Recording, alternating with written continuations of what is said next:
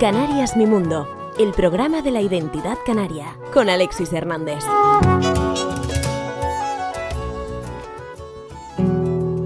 Jason Luis y Jonay Mesa, oye, bienvenidos, gracias por estar aquí. Eso es lo primero, péguense a los micros, no hace falta que se los indique, ¿no? O sí, porque en casa, en casa del herrero, ¿no? O algo así. Eh, oye, ¿cómo se conocieron ustedes? Pues de niño, tocando juntos en rondalla, Yo, pues, anecdóticamente. ¿En serio? Y lo descubrimos con el tiempo ya cuando éramos grandes que volvimos a coincidir. Eh, vimos que coincidimos en el homenaje a un profesor que tuvimos en común. Es verdad, ¿no? Este, ¿Quién fue? Agustín. Agustín ¿no? Aguiar, sí. Agustín. Sí. Y con el tiempo atando a cabo, pues descubrimos que habíamos compartido escenario ya de Sí, niño. Sí, sí, es verdad. ¿Qué rondalla era esa? Yo estaba con la rondalla de mi padre. O sea, mi padre eh, dirigía una rondalla de tercera edad de- del pueblo, ¿no? De Valleguerra y tal. Y nos invitaron al- a, a este sitio y tal, porque además Agustín daba clases también en la, en la tercera edad donde mi padre dirigía Sí, la sí, parranda. sí. Y eso fue en ¿no? En- Sí. Y fue- yo estaba en eso, en la parranda de mi padre. Tú estabas con. Pues no recuerdo ni en qué grupo, pero en, en un, montón, en un montón de los de ICO, en la Escuela Folclore de ICO, en Abora, recuerdo otro. Y bueno, fue una época donde compartí mucho con, con, con Tino, Mira que comimos folclore de pequeños, colega. ¿eh? pero como loco. Me estás hablando de Agustín Aguiar. Sí, Bueno, todavía está el hombre por ahí. sí, tan antiguo el hombre. Hombre, Y que fuera estando muchos serie, años. ¿no? Con su requinto y, ta, ta, ta, ta, ta, y sus cosas. ¿no? Eh, Tú siempre con el laúd, ¿no, Jason? Bueno, empecé con la bandurria, pero por un problema Ah, de ah, ah, ah, tamaños empezó a... Se te quedó surgió la necesidad de cambiar a algo un poco mayor que no implicara demasiado cambio. ¿Por qué te ríes de esta manera, Jonay? No, porque me hizo gracia, ¿no? El cambio de formato ahí de tamaño repentino. Pero llegó un momento que las proporciones no eran las adecuadas. Claro. Era necesario. Eh, En el caso tuyo, guitarrita. Yo empecé con el timple. Bueno, también por lo mismo, supongo, ¿no? Pues yo creo que sí. Era más llevadero. No, no llegamos los dedos. Ok. cuando Pero ya chico. cuando coincidieron, tú estabas con la guitarra y él con bandurria barra laúd. Pues yo creo que era bandurria. Yo, estaba- yo, o sea, en esa época estaba tocando en la parranda, tocaba el timple. Todavía el timple. Sí, sí, sí. Ah, vale, vale, vale. Y alguna vez el contrabajo cuando no venía Ok. el tipo. Mira, ¿cuándo se reencontraron musicalmente? No sería en este disco, porque ya ustedes tenían unas cuantas horas de vuelo de escenario juntos, ¿no? No, pero la verdad que es una buena pregunta, ¿eh? Pues ya en mi primer disco grabaste. Es verdad, fue tu primer En Ya Evolución. En En Evolución, Evolución. Ujú. Y anteriormente ya habíamos coincidido varias veces. ¿Te acuerdas? En Rayuela con. con tocando que tocamos con a cuarteto. Una vez tocamos también en el Castillo de Garachico, recuerdo otro cuarteto que tocamos juntos. Entonces hubo varios encuentros previos a, y a- a- Yo calculo que en torno a 2015, 2016 volvió. a- Sí, yo creo que por ahí más. Me acuerdo que cuando me llamaste, o sea, creo que de batería estaba el Fune, que me, me encantó además. ese- Ah, Luis, Sí. Luis Alfune, de batería. Sí, Es una bestia, si hay que amarrarlo, Una pues sale, se va corriendo el escenario. un animal, sí. Uf, tremendo. Mira, ¿y en qué momento decidieron darle al play rec y, y grabar este, este disco de esas cuerdas que susurran o susurros en cuerdas o no sé muy bien cuál es la, Pues no, la traducción no. del whispers. Susurros, susurros de cuerdas, ¿no? Sí. Cuerdas susurradas o algo así. algo así. ¿Cuándo decidieron meterse juntos en el estudio 9, ese maravilloso de... Pues buena pregunta, porque tampoco me acuerdo muy bien. Pero yo creo que, o sea, básicamente creo que fue un poco porque yo creo que ya se veía venir que nos apetecía hacerlo, ¿no? Grabar algo juntos así y en un formato Sí. acústico. Sí, habíamos hecho varios intentos ya de lanzar temas en redes grabados por nosotros mismos y bueno, decidimos dar el salto y formalizarlo y saliendo de la pandemia pues Eso. fue de las primeras cosas que Sí, hicimos. fue una buena oportunidad. Eso fue lo que... ese- o sea, eso era lo que quería indicar. O sea, que la pandemia tuvo algo que ver por aquello de que lo mismo... Al, al verse online y preparar y Es proponer, verdad, es verdad que en la pandemia, ahora que lo dices, sí es verdad, ¿no? Que hicimos algunas cosas incluso Sí, juntos. en su casa. De hecho, Sí. el primer encuentro musical post pandemia fue de vernos nosotros y tocar en tu casa. es verdad, es verdad. Estupendo. Y además en pandemia, eh, eh, antes de comenzar esta conversación, hablábamos Jason y yo, eh, porque me disfruté el concierto que dieron los dos en la fábrica En de la isleta, Sí, sí. eh, que me acabo de enterar ahora, porque me lo contaba Jason, que no había público, porque claro, yo lo puse y estuve escuchando, pero no mientras trabajaba, y no, no, no recapitulé en que allí no habían aplausos ni nada por el estilo. Nada, fue una cosa un poco extraña. Sí, pero funcionó, ¿no? No, no, no funcionó. Vamos, yo estaba encantadísimo de ir para allá a tocar. O sea, quiero decir, después no sé cuánto estuvimos sin tocar, pero mucho tiempo. Pues sí. Y el rollo de que nos llamaran y tal, o sea, aparte, del, o sea, aparte de José Alberto, o sea, el pedazo de riesgo que se mete el nota siempre de decir, venga, esto no está funcionando nada, vamos a hacer algo.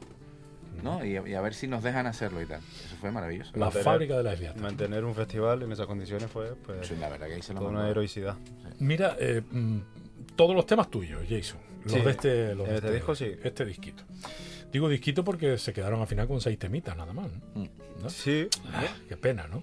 Sí, te apetecía más- con más temitas. Te lo juro. Pues entonces habrá que hacer otro, ¿no? ¿Otro disco o, u otro tema? No, otro disco entero. con seis temas y así lo juntamos y tenemos Sí, 12. sí, sí. sí. Eh, me estuvo contando Jason y ahora lo vamos a contar públicamente. Eh, la preparación fue en la distancia. Eh, hubo o muy pocos o ningún ensayo previo, salvo los que se pudieron gestionar online. Tú, Jonay, en Gran Canaria Ujú. y tú, Jason, en, en Tenerife o en cualquier otro lugar. Pero lo cierto es que hubo poco encuentro cara a cara, ¿no? A pesar de que al final eso no se nota en, en el disco. Por lo menos yo no soy capaz de notarlo. No, No sé si eso es bueno o malo. A mí me encantó, o sea, para mí fue una experiencia súper guapa, ¿no? De vernos allí, que saliera la frescura de lo que tal. Sí, también es verdad lo que te comentaba, que ya es la complicidad de mucho tocar, de muchas conversaciones, de mucho tener claro qué, qué es lo que hacemos y, y por dónde nos movemos. Entonces esa complicidad también produce que, que- que simplemente muchas veces mirarnos implica entendernos. Y, sí, bueno, y, las típicas paraditas también de mirarnos y decir, bueno, vamos a matizar aquí un poquito, vamos a intentar Ujú. aquí, la armonía, intentar no volvernos locos en no sé qué parte, en esta sí, en la otra no sé cuánto. ¿no? Ujú. Eh, Yo creo que está guay también. Todas las composiciones, entonces, eh, en este caso tuyas, Jason, eh, hay cierto margen para la improvisación en prácticamente todos los temas, Ujú. en unos más que otros, evidentemente. Eh, y por primera vez, yo bueno, no lo había escuchado, ¿eh? Oigo un laúd que acompaña en un momento determinado cuando solea eh, Jonay con la guitarra, ¿no? Con la violao, perdón usted que no se No, no, ofenda, no, ¿eh? eh, El violao, el violao. Hecho, creo que violado es guitarra, ¿no? O sea, Es guitarra, lo que pasa es que, bueno, todo- De hecho- yo- desde que dices violado ya, ya le pongo yo la sexta cuerda, la séptima. La cuerda. séptima, es verdad que si, si lo dice en portugués suena más pay. Eh, no me acuerdo de la pregunta. Que Sí, fue que- la primera, es la primera vez que escucho a un laúd acompañando mientras tú soleabas. Ah, es verdad, Esto eso, es una, eso mola mucho. eso es una novedad. Pues sí, es una de las cosas Es difícil eso, ¿eh? En el caso y de- Sobre todo por a quien tengo que acompañar, más que por el hecho de tener que acompañar. Pero sí, es un trabajo que, que me gusta hacer, que llevo tiempo trabajando para poder hacerlo dignamente en la medida de las posibilidades. y, y bueno, en esa línea estamos caminando también, que tenga la función de, pues, de instrumento de acompañamiento también al- para este tipo de, de música. Son ustedes mm, dos músicos que, entre otras características, mm, se han empeñado en tocar instrumentos que no son los habituales. Me explico. En el caso tuyo, pues por lo que decíamos, la viola o la guitarra de siete cuerdas, un origen. Bueno, no sé si el origen es exactamente brasileño, pero tú te la trajiste de allí. Sí, creo que es ruso, ¿eh? De, de hecho. Ah, pues por lo que tengo entendido. Wow, lo que pasa es que ahora no está de moda hablar de Rusia. Y verdad. Bueno, o sea, que una guitarra de siete cuerdas, que no es lo más habitual. Y en el caso tuyo, Jason, hasta donde yo sé, es. eh, bueno, no, en Canarias casi seguro que sí. ¿no? Yo no conocía ningún laúd amplificado. De hecho, es un laúd. Sí de- los hay, sí los hay. Sí los hay. Canarias, eh, eh, Alejandro, un, eh, un- el laudista que tocaba antes en Mestizai, ya tenía Ah, un Ah, sí, sí, sí, sí, sí. Tiene uno, y anterior hay, hay documentos de, Sí. de bandurias a las que se le, Le puso una pastillita. Una pastilla eléctrica, pero vamos, atornillar Sí. el hueco de lo más rudimentario, Pero pero, funcionaba. ¿eh? Pero sí hay documentos antiguos, o sea, no es una idea totalmente mía, pero sí es verdad que, que no se ha explotado demasiado. Este instrumento sí que está hecho por un luthier. Domingo me parece que fue el que te lo hizo, ¿no? Y, mm, y bueno, tiene un sonido, una sonoridad que al mismo tiempo es el contrapunto de la, del nylon de tu guitarra. Digo en el disco, porque tú trabajas con acero, Sí. cuerdas de acero, tú con el nylon. Eh, parece que más o menos se llevan bien, ¿no? Digo los sonidos, estoy hablando de. Sí, de como sonoridad. De hecho, yo creo que lo miramos, porque Jason justo había cambiado también a nylon hacía ya poco. Sí, O sea, anteriormente al disco, ¿no? Y incluso pensamos en hacerlo de esa manera, y incluso en alguna con acústica, ¿no? Con cuerdas de acero, Ujú. más guitarra así y tal. Pero al final nos quedamos con esto porque no, no sé, es que pegaba contraste. perfecto. Sí, por Había contraste. Sí, que bien definidos los timbres de cada contraste uno. bonito, sí. Ahora, el laúd con cuerdas de acero para las baladas es complicado, ¿eh? Yo, te, yo yo que- te noté ahí, eh, ¿cuál es? la, ulti- la última vez me parece que es, ¿no? La, la balada dentro del disco. Eh, no. o antes de, no, antes de Antes de tiempo, tiempo, antes de antes de tiempo, antes de Una balada muy bonita, ¿no? Muy bonita. Y dije yo, pues este hombre tenía que estar sufriendo, porque claro, eh, No, la verdad es que ese lau- ya, por cierto, la UCA ya no tengo, que vendí. ¿En serio? en serio. Eh, era un laúd muy cómodo, ¿eh? Pero Ajá. muy, muy, muy cómodo y muy suave. Lo que pasa es que, curiosamente, tengo tres laudes y ninguno es, digamos, normal, haciendo Ajá. alusión a lo que estabas diciendo. Eh, pero es un laúd muy cómodo en ese sentido, ¿eh? No, ningún tipo de problemas en ese sentido, la verdad. Oye, este disco se grabó como, como se graban muchos discos eh, a día de hoy. Sesión, bueno, en el caso de ustedes única, eso me sorprende, pero bueno, una o dos sesiones, en este caso una sesión de Play Rec Sí. y vamos para adelante, un tema tras otro, la microfonía adecuada en el lugar eh, concreto que permita recoger bien el sonido, Estudio 9, Sí, sí. tu hermano supongo que está Sí, ahí mi hermano, sí, se llevado la rienda. Y se metió un curro muy fino, sí. Desde luego que sí. Y respetando lo orgánico, ¿no? De la respiración, la cuerda, el deslice, el, el crujido de la, la madera. En fin, era como una actuación en directo. Es como una actuación, bueno, es una actuación en directo de la cual hay un registro sonoro de calidad, ¿no? ¿Por qué lo hicieron así? Porque sale más barato, porque sale más auténtico, porque no querían repetir, porque buscaban la autenticidad de lo que suena. ¿Por qué lo grabaron de esta manera? Pues mira, yo sinceramente, o sea, viéndolo desde mi punto de vista, creo que todas las que acabas de decir valen. Por todo encajaba. Sí, o sea, todo encaja al final, ¿no? Dices, bueno, tienes la posibilidad de grabar un disco en directo, primero y lo más importante, de calidad y, y haciendo lo que sientes en el momento, que yo creo que es la parte quizá más bonita. Y luego la- el resto de cosas molan también. Quiero decir, te termina saliendo más barato. Tampoco estamos en un momento ni tampoco las ayudas están como demasiado eh, apoyando demasiado, por lo menos en, nuestro caso. ¿no? Ujú. Y, y es verdad que necesitamos hacer algo que fuera económico también. Y, que, y algo que fuera, si puede ser rápido, pues también está guay. Sí, bueno, porque, bueno, todo, todo lo rápido que ustedes le permite Exacto. tocar 6, 7, 8 temas que habrían tocado con alguna repetición y algún arreglito Exacto. puntual, pero Y que la calidad esté, y que la calidad esté ahí. O sea, eso- sí, claro, evidentemente. También yo añadiría que, que es importante que, que resaltes precisamente la palabra orgánico porque es también un poco la, la- la Mm, sonoridad que, que, que- que buscábamos. Es eh, como si estuviéramos tocando en el salón de casa. Y, y el que ni siquiera el micrófono fuera una barrera. O sea, es decir, que, que- que llegara con la mayor, el mayor nivel de verdad posible y que es lo que somos. O sea, Sí. para bien o para mal es lo que somos, lo que Ya. está ahí. Sí, porque al final es verdad que eh, a mí me había- ya me estaba pasando anteriormente, ¿no? Que te ibas a grabar un disco, metías... Naves especiales. Exacto, las naves espaciales, metías el no sé qué, la, te equivocabas en un sitio, mira, córtame aquí, pégame allí, no sé qué, para hacer un solo guapísimo y no sé qué. Es como, mira, o sea, yo creo que no es bueno, o por lo menos a mí no me estaba, no me estaba ayudando mucho como aprendizaje, ¿no? O sea, si Sí, lo sí, que quieres totalmente. es aprender y tal, pues Mm. aceptarse uno mismo está guay.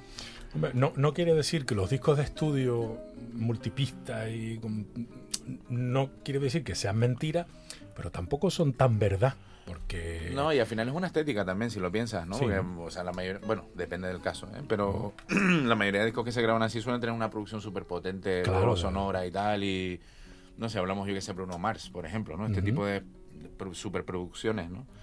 Claro, nosotros con dos instrumentos, pues justo lo que estábamos buscando era todo lo Ya. contrario, ¿no? Ujú. Lógicamente. Pero lo importante es que se, que se lleve a cabo, que se saque el selfie, ¿no? Del momento ese, ¿no? Por decirlo, Ujú. buscando una similitud Sí. con, con el tiempo actual. Es como si te sacas una fotografía justo de ese momento, una fotografía sonora. Mira, así éramos en eh, 2022, ¿no? Fue cuando se grabó. Sí. 2022 ya. Do- do- o 2021. No, diciembre 21. de 2021 se grabó. Ah, vale, vale. La grabación fue en el 2021, pero ya sí editado en el 2022, ¿no? De hecho, tanto es La así. publicación. Sí, La publicación. 2022, sí. Exacto. O sea, pero fue final de 2021 cuando se grabó. Exacto. Vale, con lo que todavía estábamos ahí medio renqueando con esto de la pandemia. todo Lo este grabamos con mascarilla, de hecho. Ah, sí. Es verdad, creo que sí. ¿no? Sí. Ah, vaya, bueno. No No, sé. de hecho, gran parte de las respiraciones que se oyen también se deben a las dificultades. que estaba medio oficial. Claro, por respirar, por estar Y con la tanto tiempo. mascarilla que se nota, Claro. ¿no? El, el golpeo del aire ahí en la mascarilla, se nota Sí, un montón. ¿eh? Mm. Es que mi hermano estaba en esa época también, bueno, lógicamente, estábamos bastante preocupados con el tema y tal, y no quería que... Sí, grabamos bastante separados, grabamos. Sí, sí. Eh, o sea, cumplimos con todas las condiciones de. Pero tuvieron que amplificar el sonido dentro del estudio para tener un No. buen retorno de cada uno. No, estabas en el estudio, está acondicionado. Sí. Y aunque te separe tres metros, Sí, se sí. oye, ¿no? Lo hicimos con cascos, eso sí. Sí, Ah, bueno, vale. Pensamos hacerlo sin, en algún momento pensamos incluso hacerlo sin, sin casco, casco. pero al final. ¿Cuántos micrófonos se utilizaron? Yo creo Porque fueron muy poquitos, ¿no? Eh, dos cada uno, creo. Bueno, por, eh, tu sonido Foto. se registró, Jason, por línea y además con el, con el micro, o todo No, fue. fue No, no, todo, todo- todo Ah, no hay línea, en tu caso no hay línea. No, de Ni en la mía no, tampoco, No estaba amplificado, eran todo microfonía. Fue todo microfonía, sí. Vale, vale, vale, vale. vale. Sí, porque además sí estábamos buscando ese sonido natural, ¿no? O sea que La entiendo que ser- más o menos cuatro micrófonos, más o menos. ¿no? Sí, creo que fueron cuatro, sí. Y no sé si alguno aéreo a lo mejor. Cuatro, de hecho. son- Cuatro, cuatro justo. Cuatro micros. ¿no? ¿Y no había ambiente? Eh, Suena que mi hermano había puesto uno cercano. Ah, uno sí, cierto, más lejano ahí, fuera ¿no? de plano un aquí, poquito sí, de- sí. Sí, un de poco sala. para tomar Sí, el, aire, ¿no? El vacío. Sí, para coger. El, el silencio. Y darle sala, sí. Mm. Que mola. Eh, como no metiste ninguna composición tuya, Jonai. Pues mm, voy a ser muy honesto, eh, no tuve tiempo. o sea, no me dio la vida, ¿eh? Me acuerdo que lo hablamos y tal, y yo quería y tenía un montón de ganas y tal, pero claro, estábamos como saliendo de la pandemia y estaba a tope. Hombre, te lo digo porque el proyecto lo presentan como eh, Jason Luis y Jonai Mesa. Es que no es como te pasó anteriormente con Geray, que era el touché, ¿no? Era un Mm. nombre de un producto artístico y tal. Sí. Vale, no, en este caso no. En este caso son dos individuos que forman Sí. equipo, ¿no? Sí, sí. Pero como cada uno con su identidad y con su, Sí. con su sello, ¿no? Sí, de hecho, cuando tocamos en directo solemos incluir tanto versiones como temas de los dos, o sea que no... Pero ciertamente en el disco la- las composiciones son todas mías. Ok. Eh, ¿Qué crees tú en tus composiciones? Es que es como un huevo, una castaña, tampoco tanto, ¿no? Pero con respecto a tu evolución, aquella del 2017, tu primer disco, ah, un disco mucho más ambicioso también, ¿no? Con, con- más, más banda, más, bueno, más no, con banda, con, eh, con unos arreglos eh, entre comillas delicados, no lo digo yo, sino porque hay, hay siempre hay detractores que piensan que el folclore está encasillado dentro de un aire musical que sonaba en el siglo XVIII y XIX y de ahí no Sí, me lo sí, toquen sí. porque entonces ya... Y yo creo que no, de hecho de ahí lo del disco titulado Evolución, ya lo hablamos en su día, ¿no?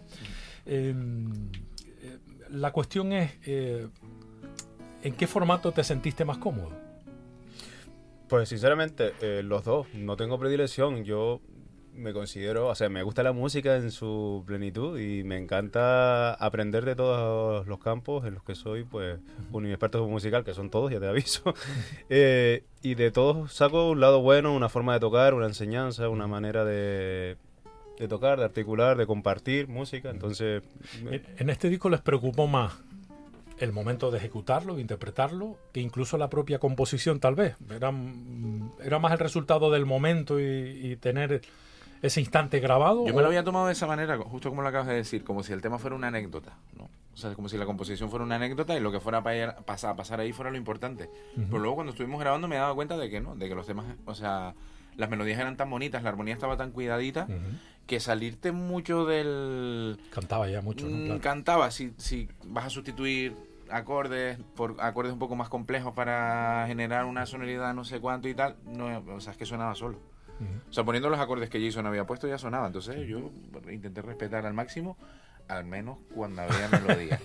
Luego, luego ya sabemos lo que pasa. sí, después Es ya. curioso porque me parece, a pesar de que puede parecer un, un- aparecer en un plano, en un segundo plano, pero rítmicamente hay muchos momentos dentro de, de todos los temas, algunos más que otros, pero hay rítmicamente cosas muy interesantes, ¿no?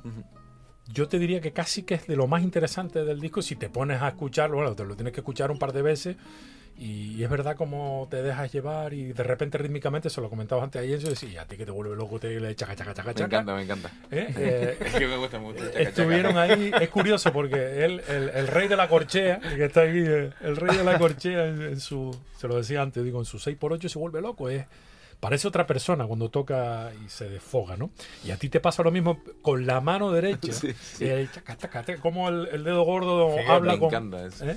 La figueta brasileña. La figuetita esa Ah, se llama así, no lo sabía, no lo sabía. Bueno, la figueta en realidad es la técnica esta que usas en la misma cuerda dos dedos, ¿no? O sea, dos dedos quiero decir el pulgar, los que están, ahí digamos, taca, haciendo taca, pinza. ah, que casi eres un, un pandeiro, ¿no? O algo así. Exacto. Sí, es un rollo parecido. Y eso en realidad lo pillé justamente, ayer estuve con él de Yurandir, Yurandir Santana, Ah. guitarrista brasileiro Sí, de sí, sí, Bahía, que coincidí con él. De hecho, ayer eh, tocamos en el Tensamba y tal, y, y claro, sí, es demoledor la mano derecha del tipo. Parece una araña.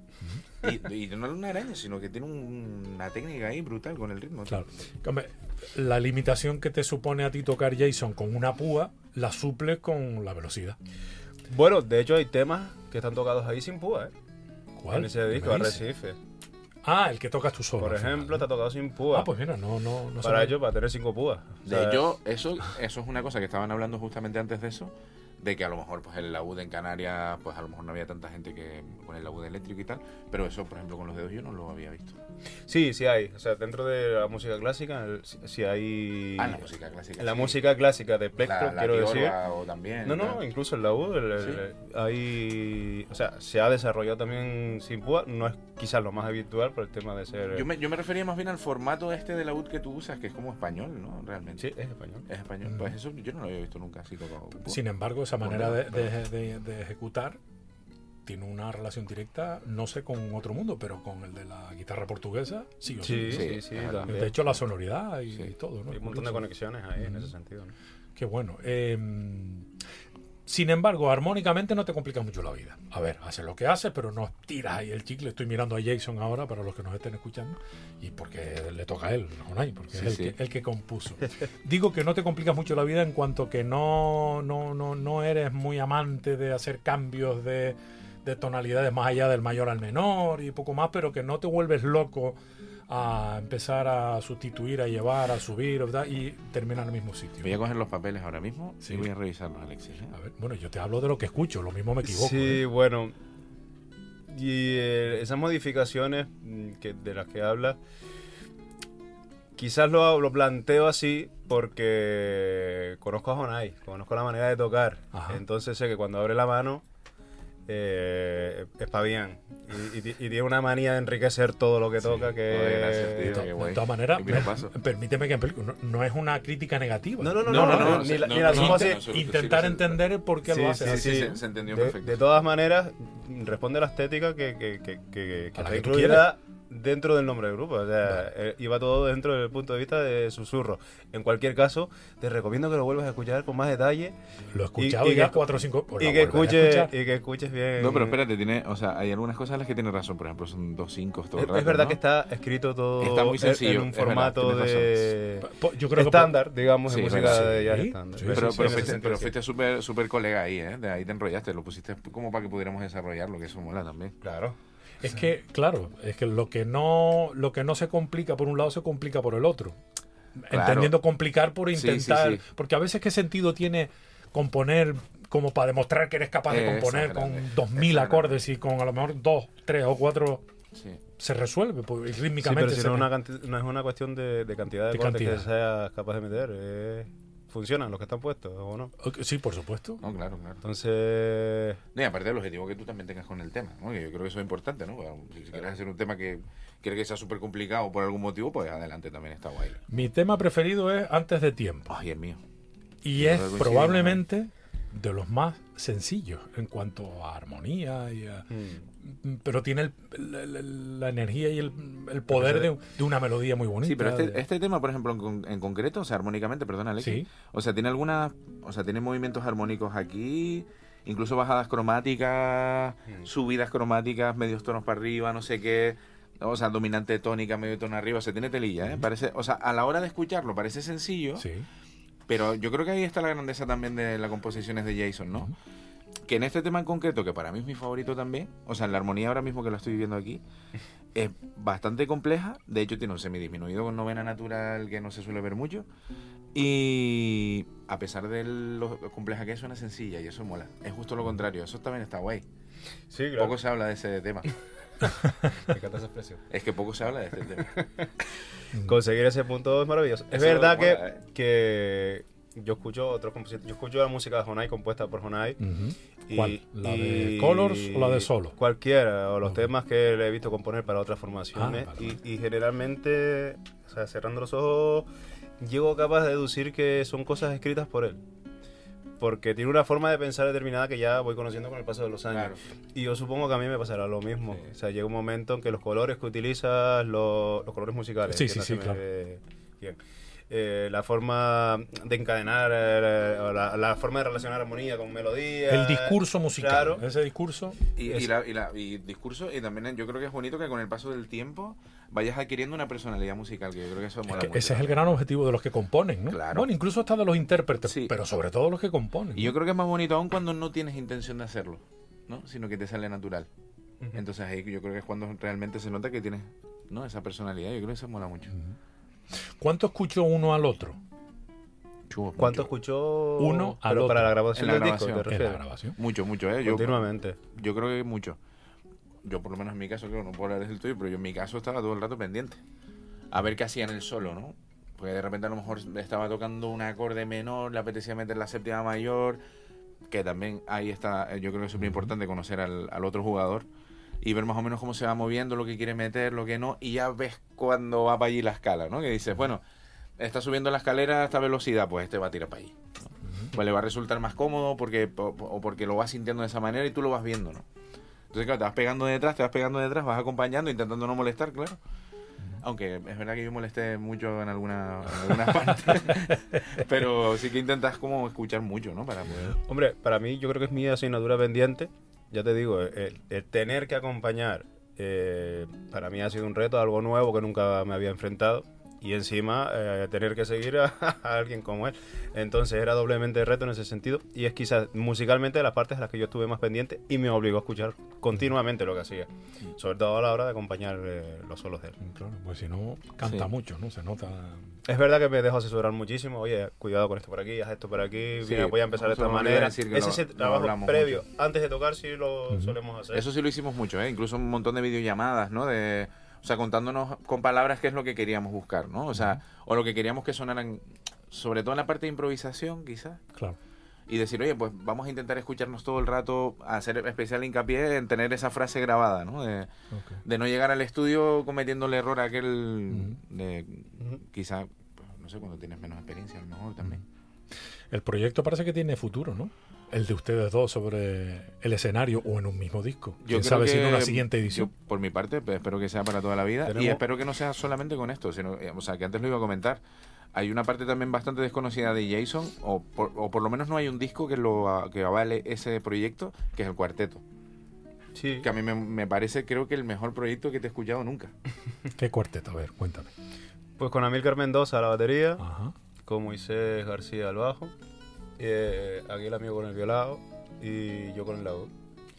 Que la verdad es que tuvimos unos dos años ahí de bastante, bastante, bastante actividad y ciertamente nunca, nunca grabamos. ¿Cómo tiene nombre el cuarteto? Eh, Jason como, Luis, cuarteto. como todos los cuartetos ya que... Ah, vale. De todas maneras te voy a hacer por- llegar algo para que lo... Sí, por favor. Eh, es importante que se grabe. Yo Sí. no quiero ser una mosca cojonera, pero es importante que se grabe, incluso hasta cuando los proyectos están naciendo y empezando a macerarse, ¿no? Porque eso te permite avanzar y sobre todo te permite tener un- un- un- un- una constancia de la evolución ¿no? que has tenido como músico, tú y el colectivo. Y yo he hecho en falta colectivos de ese tipo y proyectos de ese tipo. Lo que pasa es que, claro, tienen que estar casi que los mismos en un montón de cosas, ¿no? Pero hacen falta ese tipo de... de- Yo creo que también música, ¿eh? estoy súper de acuerdo. Estoy súper de acuerdo y además mm, lo ves ahora mismo, por ejemplo, después del tema de la pandemia y tal, que oye, a mí me encantan todos los, todos los grupos y todas las maneras y no sé qué, pero como lo, lo que ya funcionaba se sigue eh, cada vez haciendo más grande, ¿no? O sea, se siguen saliendo más proyectos iguales a otros, ¿no? Ya. No, o sea, vamos, no quiero yo tampoco hablar de la originalidad porque yo tampoco creo que la tenga, pero sí ese rollo de que ves cómo van las cosas caminando y dices, "Yo, esto funciona y hace y empiezan a salir 40, ¿no? Y me parece una pena en Canarias que pase eso, ¿no? En Canarias no pasaba eso. En Canarias, Ya. en los años, bueno, desde, desde los 70 empezó aquello a tomar color, pero ya en los 80 y 90, en los años 80 cuando llega el jazz aquí, más o menos, el jazz que se hacía en Canarias sonaba a jazz hecho en Canarias. Pero es que eso me parece una maravilla, colega. Eso es- eres capaz de distinguir. Bueno, bueno, yo no soy ningún superdotado, pero si te pones a escuchar los discos de jazz de las formaciones, eh, no quiero nombrar a- para que no se me queden fuera, pero había muchísimas formaciones. Eh, evidentemente todos con temas propios, Mm. Todos metidos dentro del marco de- del jazz, del swing, de tal, toda esta onda. Y sonaba aquello, chico, a, a- sonaba lo de aquí. Sí, No quería ser el jazz de Nueva Orleans ni el Exacto. jazz de Chicago. ¿no sí era no, eso? no. eh, Sin complejo ninguno. Eso es lo que iba a Sin decir. complejo ninguno. Exacto. Lo raro era escuchar a alguien haciendo una versión de algo. claro. Es que nunca se les ocurrió a nadie, menos mal, grabar. Es curioso, ¿eh? Hombre, podría decir nombres y apellidos, pero no los voy a nombrar. mm, músicos de reconocido eh, talento en Canarias del mundo del jazz, en los 80 y en los 90 grabaron discos en los que no había ninguna versión y en los 2000 se dedican a grabar discos De de versiones, de De lo que se hizo. antes. estándares de jazz. No, ah, no, ah, vale, vale. de- de estándares de jazz y ese tipo de cosas. es curioso, ¿no? Es curioso eso, porque después ya cuando acabemos la, la- esta entrevista, les digo de qué estoy hablando, ¿no? Pero claro, es un poco por lo que tú decías, un poco buscarte la vida para, para sobrevivir o algo así, no lo sé. No, mira, la- los 80 y los 90 fue la época en la que se hacía un jazz que sonaba a Canarias, que tenía un sello canario. De hecho, de esa época recuerdo una banda que se llamaba Jazz Borondó. Ya, bueno, no te iba lo a iba a nombrar, el gato gótico, hay También, muchos, por ¿no? ejemplo. hay muchos, ¿no? Después había formaciones de trío, Me viene Raskin rápido a la cabeza, tío. pues Raskin en paz que era un Es que, pero incluso su manera de tocar, yo me acuerdo, lo, Sí. lo conocí una vez en Tegueste en su furgona, Sí. Lo conocí al nota ahí y yo cuando lo vi tocando dije, pero Su manera de tocar y su sonido, con aquel mesa boogie que tenía y un sonido tan sonidaco particular. y su y su, su- la manera, la estética brutal, me encantaba. Yo creo que gran parte de la culpa de todo esto lo tiene lo- la globalización, ¿no? De, mm, estar cada vez más conectados, las redes sociales nos hace un poco más iguales, o sea, eh, pone un filtro ahí en el que somos todos más o menos del mismo estilo y ser lo de, o sea, diferenciarte en ese sentido incluso es hasta, o sea, cae hasta mal muchas veces. Entonces, no sé, yo estaba pensando, ah, mientras estabas diciendo todo, todo esto, yo creo que no ha grabado nunca una versión de nada. De hecho, la única versión que hemos grabado lo tuvimos que quitar del disco. Es verdad que lo tuvimos que quitar porque nos tiraron la bronca. Y grabaron una Del versión que sí, sí, sí. Entonces, yo no sé, yo, yo siempre he grabado temas propios, curiosamente. Bueno, pero tú eres de una generación que se ha escapado. Sí, bueno. De- Sí, pero tampoco lo he hecho con ninguna intención ni por eh, superioridad ni que creer, Claro, no sé, no. ha sido algo que yo siempre he querido grabar, lo que yo consideraba mío. Pero, no eso, de otra pero eso me- persona. a mí me parece una, una lindeza. A mí lo que me preocupa, por ejemplo, en últimamente lo he escuchado, la verdad que ya cada vez me preocupan menos estas cosas, pero, pero sí que de repente oyes a gente incluso hablando del tema de la música y hablando de... Sea, del, del... No, es que la pasta está aquí, no es que la pasta lo que hay que hacer es buscar la pasta hasta aquí, ¿no? Ya, pero eso no. Y es como, pues entonces igual ya, coño. Eh, esta época, bueno, no sé si es una época muy larga, pero a mí particular, yo estoy en contra de los tributos. Vale, y a mí me parece que estoy absolutamente en contra de los tributos, porque me parece a mí que cada uno toque lo que le dé la gana y que vaya a verlo quien quiera. Pero chicos, yo tributo, bueno, podemos hacer una lista, tri- tributo a Queen, a Bob Marley, a Tina Turner, a yo qué sé, a toda esa gente, ¿no? Coño, prefiero escuchar un disco de esa gente de verdad que Ah. estar yendo a, a un... A ver, gente que le imita. Yo, a, gente, a imitadores, de verdad que... Y cuidado, lo hacen muy bien y todo lo que tú quieras, pero yo eso para un programa de variedades a lo mejor. Ahí es también, yo creo que ahí está la diferencia, ¿no? En qué tipo es lo que, lo que acabas de decir. ¿no? Si un festival de variedades o un festival de no sé Bueno. qué, pues está Chachi. Ahora, mm, organ- no sé, un fest- no sé. bueno, es- complicado, es un tema complicado. Pero ¿sabes qué es lo que me preocupa? Eh, Y esto sí que es una crítica que hago abiertamente. O sea, yo creo que el dinero público, que es de todo, A eso no debería refería. estarse destinando a promocionar este tipo de cosas. Por mucho que nos guste Queen, Bob Marley o Tina Turner, me da Eso igual. me- yo, me, yo me refería casi que a eso, y la verdad que te agradezco que le pongas palabras a lo que quería decir. Pues no sabía cómo decirlo, pero sí, claro, o sea, no, Es que no puede ser. puede ser. No puede ser. No eh, puede ser. A los creadores, ¿no? Eh, Claro, es que si no, si no, eh, nos diluimos, no somos nada, no, Sí. no, no, no, no tenemos sí, personalidad y en un sitio en el que casi prácticamente nació el rock de España, estoy hablando. Estoy hablando de Canarias. Que la gente cuando digo esto me mira como reggae? dice- el reggae, El reggae, vamos, tío. todo lo latino. Lo Lo, latino, que tiene digo. que ver con el, mun- el mundo del baile, ¿no? Y, y tal. O sea, ¿pero qué me estás contando? ¿Qué estamos haciendo nosotros convirtiéndonos en, en un- en un sucedáneo de que somos palitos Sí. de cangrejo? Sí, sí, a eso me refiero. Y además que yo creo que también que creo que tampoco ni siquiera es necesario tener que llegar a esos, a esos puntos, ¿no? Quiero decir, yo creo que se- si cambiara el rollo se podría vivir de la, de la música original, tener una identidad brutal aquí, con la calidad y la pedazo de calidad que hay, sin necesidad de Pues que yo creo que hay.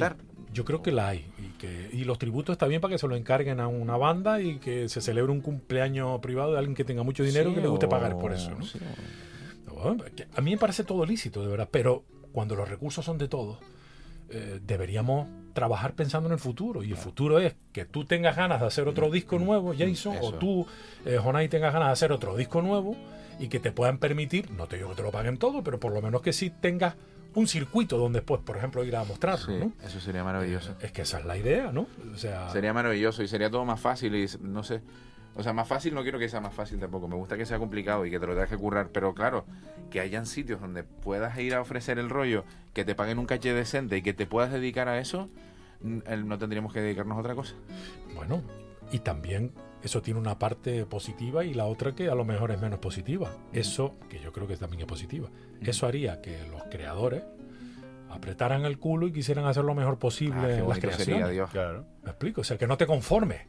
Y que si tú hoy vienes aquí a presentar este disco, o ustedes vienen a presentar este disco, eh, el próximo, que tenga algo nuevo, que tenga algo que aportar, algo que, que se note que lo has currado, pues eso te nacería a ti. Pues imagínate si encima soy yo el que te voy a dar dinero, ¿no?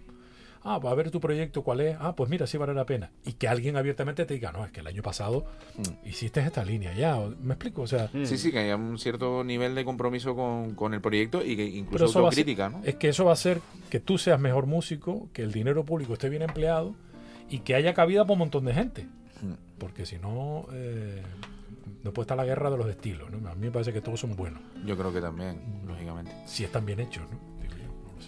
Creo que todos los estilos se enfrentan a este dilema. ¿no? Sí, totalmente.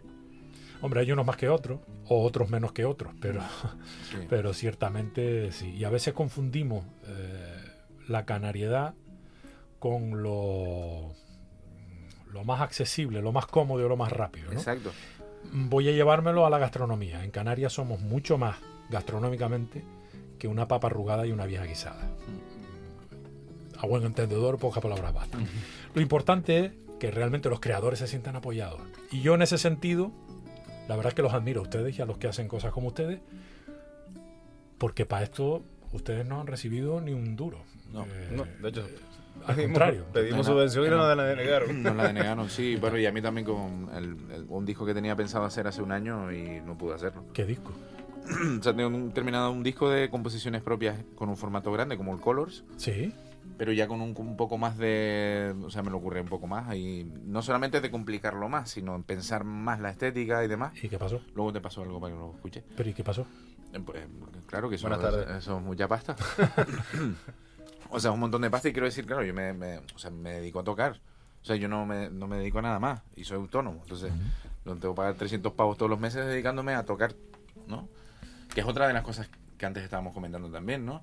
Que de repente también ves, luego hay cierto eh, intrusismo incluso, ¿no? Con respecto a estas cosas y tal, que dice, bueno, hay gente que viene aquí y no paga su tal, no sé qué, no sé cuánto. No, bueno, bueno, eso es otro tema. Pues eso que no, no, no conseguí un duro. Pero sin embargo las composiciones están y lo mismo está alguna grabación por lo que me estás diciendo. No, además me metí un buen curro bastante grande de mm, documentar todo bien. O sea, cada uno de los temas que estaba haciendo y tal, porque quería pedir la subvención y quería que un poco estuviera justificado, ¿no? Sí. O sea, que cada uno de los pavos que se iban a invertir en el disco pues, estuviera obviamente justificado y bien repartido. Ya. Entonces, bueno, pues no sé. A veces eh, estas cosas así que al final te terminan como un poco bajonando y diciendo, bueno, olvídate de esa parte, tira tú. Y cuando llegue, llegó. Si tarda cinco años, pues nada, cinco años. Vamos reuniendo 100 pavos al mes, ¿qué vas a hacer? Sí, pero la vida se va demasiado rápido. Porque un disco como este, ¿qué recorrido tiene? Digo, por ejemplo, por volver al tema de, de Jason Honai. Sí, ¿Qué recorrido a qué te refieres? ¿Qué, qué, qué- qué- qué partido le sacas a esto? Eh, yo, yo- no, evidentemente no estoy pensando en económico. No, no sé Ojalá que a- hubiera. Pero ¿qué, qué, qué recorrido tiene? ¿Dónde se muestra esto? ¿Dónde- ¿Dónde, dónde se, se muestra? escucha? Sí. ¿Dónde se ve en directo? ¿Qué se Nosotros pasa? la verdad es que de momento es que, o sea, yo hemos O sea, tú con este disco, que- ¿en qué puerta tocas? Para decirle, oye, que tengo esto por si les interesa y para que me programen. ¿Dónde No, toca? Nosotros, mm, yo- y, y yo personalmente no, no suelo hacer eso. O sea, yo no, no llamo a alguien para que me programe. Intento visibilizarlo en las redes sociales todo lo posible y que me llamen directamente porque les parece que puede tener hueco en su festival. Ah, Y en este caso creo que hemos hecho lo mismo y han salido cosas, pero no hemos podido ni siquiera pillarlas. Ahora Sí, teníamos que- un viaje a Colombia previsto que no ¿Con este pudimos proyecto? hacer. Sí, es que, pero nos llamaron de ahora para dentro de dos semanas y fue como... Y nos denegaron también la pasta, ¿no? Para Sí, poder bueno, hacerlo, ¿no? para viajar, sí. lo que suele cubrir el Canarias, Canarias Crea. Canarias Crea. Y Estamos críticos, oye, ¿no? Mm, Bueno, pero las críticas también son buenas para la clase política que a lo mejor no, no, no, no se ha dado Sí, cuenta de, ¿no? de la gestión cultural que no... Sí, un poco están- falta una vuelta de Los creadores están un poco solos ante el peligro y eso lo aprovechan algunos espabilados que ni crean ni nada por el estilo y se echan a las espaldas incluso la organización de festivales subvencionados. Alex es presidente, loco. No, pero es que creo que es así, ¿no? Esa es la verdad. Yo no voy a. yo no acuso a nadie y que todo el mundo haga lo que quiera. No, pero, pero, pero que hables también así, o sea, que hables con... con- o sea, me, vamos, es que me, encanta, parece, tío, o sea, me parece que falta. es verdad, porque si no, mm, ¿cuál es el futuro de la música? De, de la nuestra, de la que creemos. Yo no estoy hablando de. Bueno, sí, estoy hablando de folclore, pero es que para mí esto es folclore también. Estoy hablando de, de- de- de- de lo que somos capaces de exportar y compartir. Lo que le podemos poner nuestro sello de denominación de origen. Claro, y de dónde viene además, o sea, empezamos hablando del tema del folclore, o sea, venimos de ahí, quiero decir, experimentamos mucho con el folclore en su momento. O sea, tanto yo, yo eh, toqué muchísimas horas folclore. Eh, eh, aparte de tocar muchas horas en casa y partirme ahí los dedos, pero...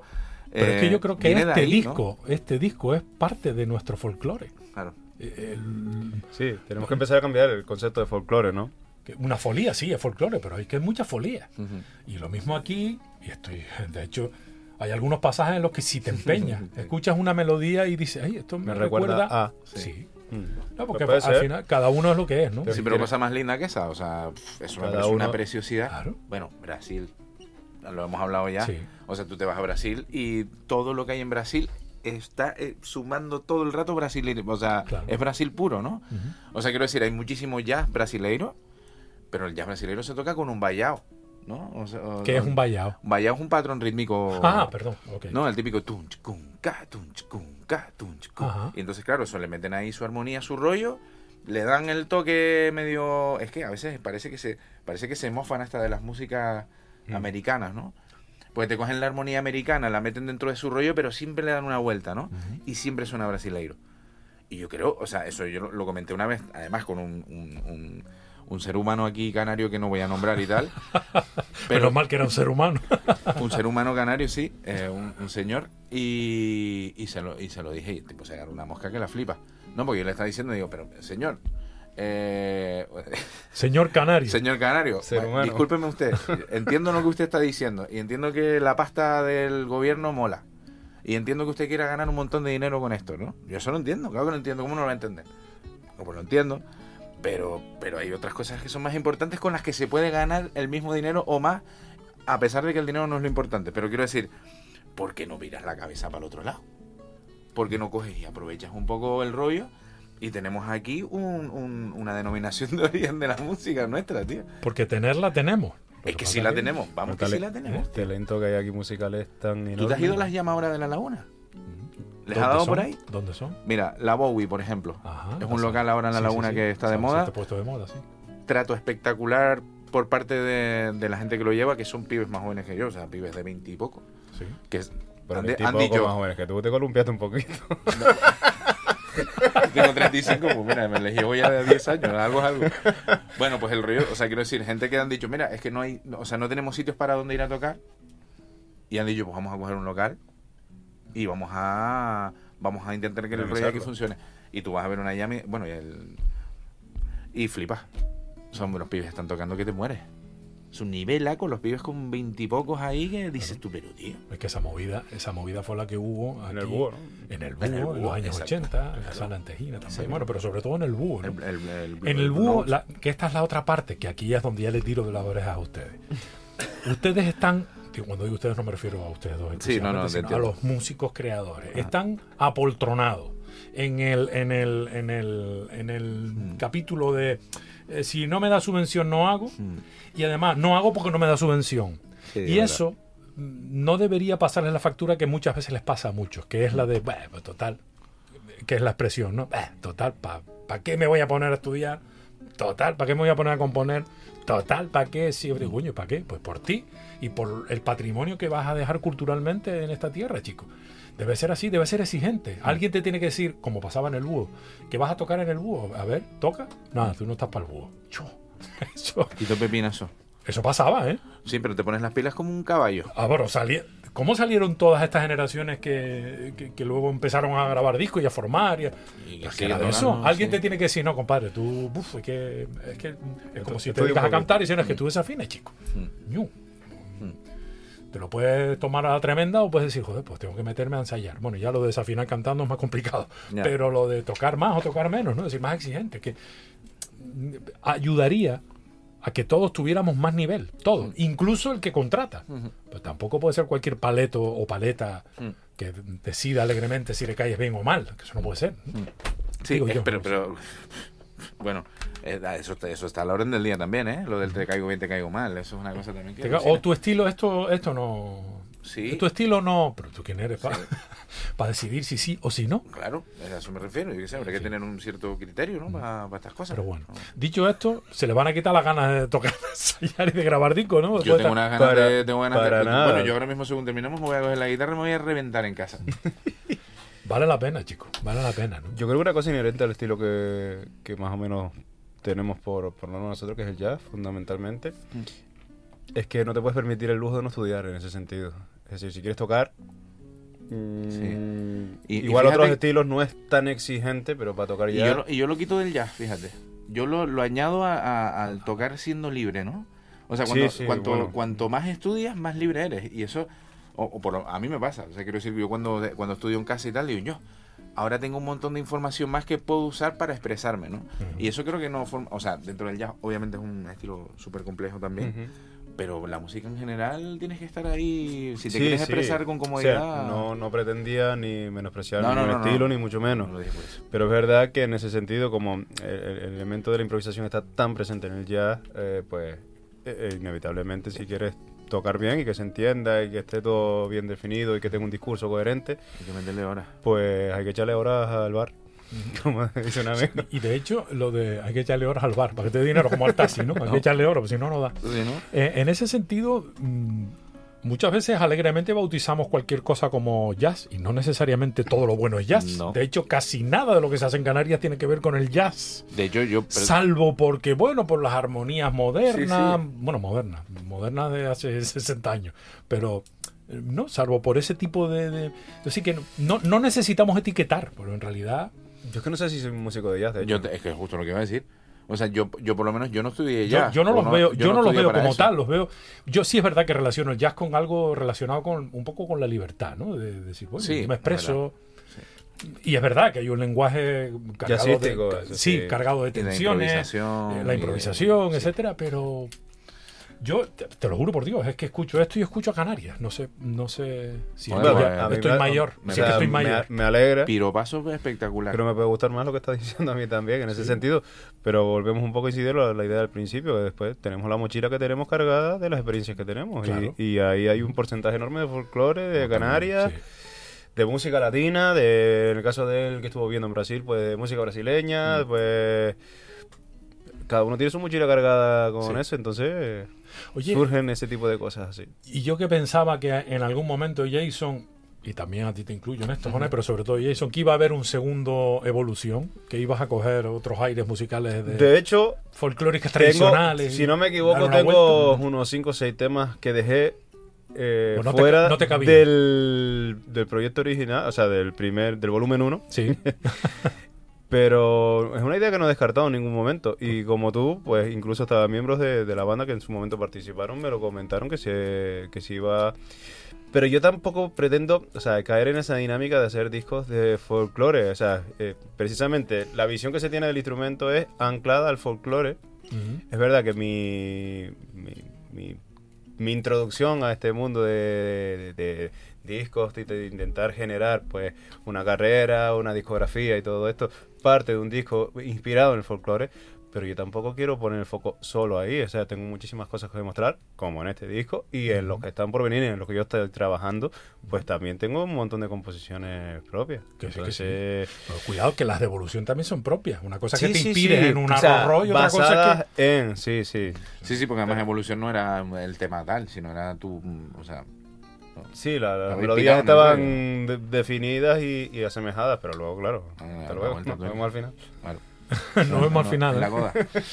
Y en el caso tuyo, Jonay, ¿para Sí. dónde vas a tirar? Porque ahora te has visto Una abocado, locura. como Jason, entiendo, ¿no? Al pequeño formato necesario también para, Sí. bueno, para ser versátil, ¿no?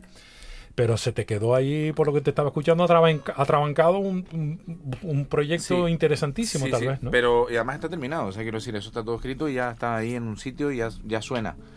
Y, y lo grabaré, eso te lo aseguro. Y también estoy luego, aparte, ahora estoy pensando en un formato trío que quiero grabar en diciembre también. Ujú. O sea, pero ya Trío, rollo- ¿qué, qué instrumento? Voy a hacer. Porque tú eres guitarra contrabajo, bueno, bajo. Sí, Ah, pero voy a, voy a meter contra. Voy a hacer Ah, con contrabajo porque el rollo es hacerlo con violón o no con guitarra eléctrica. Y en lugar de batería, que es lo que normalmente se suele esperar de un trío más llevándolo al jazz, digamos, que es un Sí. poco la, la idea en este caso. En este Sí. caso sí. Lo voy a hacer con percusión.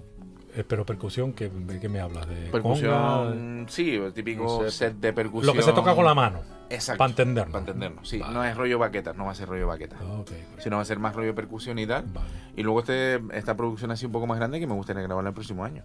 Esta que se te quedó Sí. en el tintero. Sí, bueno, sí. que está todavía ahí en la gaveta. son ¿no? ocho temas y es casi una suite entera. Ah, o, sea, de- O sea, que hay una continuidad. hay una continuidad en todo el repertorio que es una cosa que, me, que quería no por compa- no por compararlo con Colors o mejorar Colors, pero sí que quería como esa idea Distinto, de Desarrollarla. sí, de mejorar las cosas que a lo mejor no me habían convencido, e incluso simplificar en algunas cosas. Mm, O sea, pensar más en el corazón que en, que en la técnica, ¿no? Intentar. Y en el caso de estas eh, sus- susurros en cuerdas o de cuerdas susurradas, o como lo quieran llamar, ¿va a haber una segunda parte? Posiblemente habrá una segunda parte. ¿Por qué? Esto es un proyecto vivo. Sí. Yo entiendo que, o sea, lo bueno del formato es que no implica demasiada preparación previa, entonces a nosotros nos encanta reencontrarnos continuamente con la música y yo no lo descarto en ningún momento. Es verdad que no lo hemos hablado, pero su- seguramente surgirá de manera natural a, a- a- a no mucho tardar. Oye, los dos están metidos también en el mundo de la educación, cada uno en, en un, en un aspecto distinto. En el caso tuyo, Jason, porque ejerce como, como, Como maestro. como maestro, ¿eh? además de música, ¿no? Lo que faltaba, encima fuera de lengua, ¿no? Que no, que no tendría nada de malo, ¿eh? por cierto. Bueno, Que ya me ha tocado, ya también, me ha tocado Ya te ha tocado, ya te ha tocado. Y en el caso tuyo, Jonay, pues también profesor, maestro de música, eh, a nivel particular, de Ujú. clase particular. Mm, En el caso de tuyo, ¿lo, lo mantienes, Jonay? Sí, sí, ¿Sigues, sí. sigues dando clases? Sí. ¿Tienes tus alumnos y alumnas? Sí, de manera online sobre todo, Claro. que me permite tener un poco más de alumnos y tal, pero sí. Vale, perfecto. Y en el caso tuyo, exclusivamente en tu colegio y, y no, poco más, ¿no? Y, sí, o sea, Y ya está. y, y es bastante ya. Y es bastante. Porque ya para después dedicarle tiempo a la música es, eh, es complicado poder compatibilizar las dos cosas. Ok. Pero bueno, ¿en las dos cosas muestran igualmente pasión o son más de escenario que de aula? Yo creo que las dos cosas son importantes, ¿no? Eh, para, para que haya gente que en el futuro vuelva a aportar cosas es necesario que alguien los tenga que enseñar. Eh, entonces, los Pero- dos sitios... Pero disfrutan Pero enseñando ustedes. yo sí, yo por lo menos sí. Sí, sí, sí. A mí la docencia me encanta también, pero es verdad que el punto del escenario a mí pues, pues, tengo Te- te especial pone, de- te te- pone, sí, tengo especial devoción por Yo él. también, o sea, a mí me, me encanta dar clase y me encanta echarle una mano a la gente y tal, sobre todo cuando ves que tiene algún problema, que a lo mejor ya pasaste por él y dices, bueno, pues te puedo echar una mano con esto, pero yo, o sea, a mí toca, me, me puede, ese es mi rollo. Está bien. Y a mí la composición también me gusta mucho. O sea, me, me encanta dedicarle horas en el estudio a componer. Los tres en realidad, eh, perdón, los dos se parecen mucho en esos tres aspectos, ¿no? Sí, Como sí, es verdad. intérprete, como estudioso, como Sí. Eh, docente, Sí. eh, en el nivel que sea, da igual. Y también en la parte compositiva, ¿no? Sí, nos encanta, ¿eh? es verdad. Sí, bueno, es que actualmente para ser un músico tienes que hacer de todo. Bueno, o sea, todas las, partes de... ¿Y qué escuchan estos músicos? Ustedes dos, ¿qué escuchan? Porque Escucho de todo, para escribir bien hay que leer mucho. Y transcribir mucho. Y para tocar bien hay que escuchar mucho. ¿no? Sí. ¿Ustedes están cumpliendo con, con lo de escuchar música o les tengo que tirarlo de las orejas Creo también? que Somos- ja- mi coche jamás ha estado... unos frikis, tío. mi coche jamás ha estado sin música. El mío tampoco. O sea, yo escucho música todo el rato. O sea, yo ar- arranco el coche y lo primero que hago es poner música. Y yo, también. Sí, sí, no, yo ya la tengo puesta directamente. O sea, yo voy eligiendo cuando me voy. Vale, pero ¿qué escuchan? Mira, eh, por afinidad con el instrumento... es No, verdad- por lo que tú quieras. No, no, te, te- te Ah. respondo que por afinidad con el instrumento, cuando quiero buscar pues cosas, puntos de común con instrumentos, pues suelo tirar de pues de Hamilton de Holanda, con la mandolina, o Chris Tyle también, eh, mandolinista, en otro registro. Pero es verdad que yo escucho pues, muchísimas cosas. Me gusta mucho Pipo Quiña, un bajista brasileño No que me, me, me encanta, me vuelve loco lo que hace. Eh, Yamandu Costa, el Ah, sí, sí, guitarrista. conozco. Eh, ya después en otro... Es verdad que suelo escuchar mucha música latina, Ujú. Eh, me gusta muchísimo y, y- pero bueno, siempre el prisma del jazz está muy presente para mí. Independientemente del estilo, ese lenguaje jazzístico sí es el que me... Mira, a, a ver si te vas a meter en el Latin ya. A ver. Virel y Lagren, por ejemplo, Sylvain Luke, lo Ah. escuchamos mucho, compartimos mucha música de ellos. Oye, escúchate esto, a ver qué te parece. E- Ah. Ese tipo de conversaciones solemos tener unas cuantas mensualmente. Ok. Sí. Y en el caso tuyo, Jonay, ¿qué, qué sueles escuchar? A mí que me gusta de todo y de todas las épocas. O sea, que me gusta desde la música barroca, por ejemplo, me flipa. El otro día me fue a ver ahí un concierto de la Orquesta Barroca de Tenerife que me flipó. Eh, Fue Nico también, ahí en la iglesia. Que me gusta toda la época esa de la música clásica, también me encanta. Me gusta mucho Debussy también. Ajá. Eh, Pues no tiene nada que ver, ¿eh? pero bueno. Sí, me gusta luego también escuchar. Y voy así también por épocas. O sea, de repente ahora digo, bueno, pues ahora me gusta mucho los 20. Mira, el, este Django Reinhardt también, por ejemplo, me encanta escucharlo. Eh, Joe Pass, por ejemplo, es uno de los que más escucho también. Aprendo un montón de, de, su man- de la solidez con la que hacían las cosas, ¿no? O sea, no era un rollo ahí en plan de no tengo muy claro lo que hacer, ¿no? Eso era cataclán, ¿no? Con improvisación que flipas, ¿no? Que- que además se caracterizaba porque solía tocar él solo la guitarra. Solo. O sea, el tipo tocaba de hecho, solo. tiene cuatro discos que se llaman Virtuoso, Es que es una cosa- maravilla. ¿no? Y hacerte un disco solo es la cosa más difícil del mundo, es un coñazo. Y el tipo lo hacía con una naturalidad y un rollo que tú decías, "Dios, es increíble. Y luego, claro, me gustan también las músicas de, por ejemplo, de los 70 me flipan también. Ok. El rollo funky de, la- de esa época me encanta. Luego la época más, dos- más de los 90 me flipa, Nirvana, Pearl Jam. O sea, la onda también... Mm, más rockerilla. Sí, me flipa. Y luego también la época de los 2000, así en su momento cuando ya empezó todo el rollo, me acuerdo, Maná. Ajá. Todo ese rollo también me gusta el, mucho. el rock latino, El ese, rock ¿no? latino me gusta. Toda esa onda me, me gusta mucho. Luego, obviamente el jazz también me gusta de todas las épocas. Y luego me gusta mucho también la música. O sea, lo que se hace ahora mismo actualmente me, me flipa. O sea, me flipa mm, sobre todo, o sea, no me refiero tanto al trap, ¿no? Ya. Que quizás pues no, a lo mejor no me gusta tanto. Lo expreso aquí abiertamente. O el reggaetón, pues la verdad es que tampoco me gusta nada. Bueno, hay de todo, hay bueno y malo, ¿no? ¿Por qué lo nombro? Es que, es que soy un desastre. Pero es que hay cosas buenas y malas en todo. Sí, lo que pasa es que reggaetón yo no he escuchado ninguno que me parezca que esté muy rico. ¿no? O sea, quiero decir, me gusta perrear un montón. O sea, yo me voy a un bareto y tal y me echo un par de copas y me pongo a perrear hasta el suelo seguro. Pero no es un rollo que yo consuma en casa de manera, digamos, intelectual para yo un poco llenarme de... de- para aprender, digamos. ¿no? En cambio, por ejemplo, Luis Cole, no sé si lo has escuchado, No, un no, artista eh, ah, bastante actual que, o sea, es yacero, tiene una parte yacera, pero tiene una parte también de clásico, tiene como todas esas partes así que me gustan mucho, y luego la producción es muy actual. Ya. O sea, estamos hablando de estar trabajando también con lo último de tecnología, pero también estamos hablando de trabajar con lo viejo, con lo analógico, ¿no? Con las lámparas, con, la, Ok. con las bobinas y todo este rollo, ¿no? Entonces, claro, me flipa. Luis Cole es un tipo que te recomiendo mucho. Me lo anoto, me lo anoto. ¿Y tú Sí, cuál sí. me recomiendas, Jason? ¿Algún... Me, me nombraste un bajista que me Sí, dejaste. Pipoquiña. Pipo Quiña. Sí, Pipo Quiña, me lo apunto aquí, pero en serio. tiene Pipo. un montón de formatos. Quiña y Luis Cole. De hecho, Cole. Cole, bueno, ya después veré si está bien escrito. Eh, y, y en lo que encuentro, me vuelvo a escuchar el disco, ¿no? Según sugerencia, el de ustedes. hombre, sí, a todo el mundo, no solo a todo el mundo que pueda que lo escuche. Hombre, después de oír la reflexión del compositor, yo creo que está guapo también, ¿no? Volver a reescucharlo. Desde luego Sí, está- yo creo que está lleno, es un disco lleno de muchos pequeños detallitos, todos el prisma del susurro, de todo muy un formato muy pequeño, todo muy acústico, muy íntimo.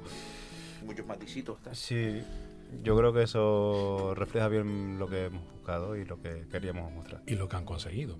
Me falta que me digas cuál es la tuya preferida, porque la de Jonay y la mía, antes de tiempo. Pero la ¿Sabes lo que pasa? Que antes de tiempo tiene un valor sentimental muy grande para mí. Es un tema que le hice a mi Ah, hija. claro, no le has contado eso, ¿eh? Yo no conocía, pero ten- intuía que tenía... Buah, esa- Hay varios temas ahí que tienen valor sentimental, pero ese especialmente es una nana que compuse para mi hija en un momento. Pues va a ser eso que por eso que nos gustó tanto. Yo lloré como un niño chico grabando el tema ese. Porque ella me había contado la historia y tal, y uf, o sea que también es el tuyo, el preferido. Pues sí, pero tengo que decir que sí. Vale. Y además el preferido de un montón de gente que lo ha escuchado siempre me suelen decir ese tema. Sí, igual que esa carga emotiva que tiene añadida sin conocerlo, pues se transmite un poco. A ver qué pasa con el SGAE ahora, de repente te llegan pelas. si es a través de Spotify va a costar, ¿eh? eh va a costar un poco, sí, es como 0,0,0. 0,0000. 0,0. Jason Luis, Jonay Mesa, muchísimas gracias. Gracias a ti, A ti por darnos voz siempre. por la presencia y sobre todo por la música. Que no decaiga el ánimo y que no decaigan las producciones. Gracias de verdad. Muchas gracias. Gracias. Y a ustedes, señores, mi deseo de salud y felicidad. Hasta un siguiente programa.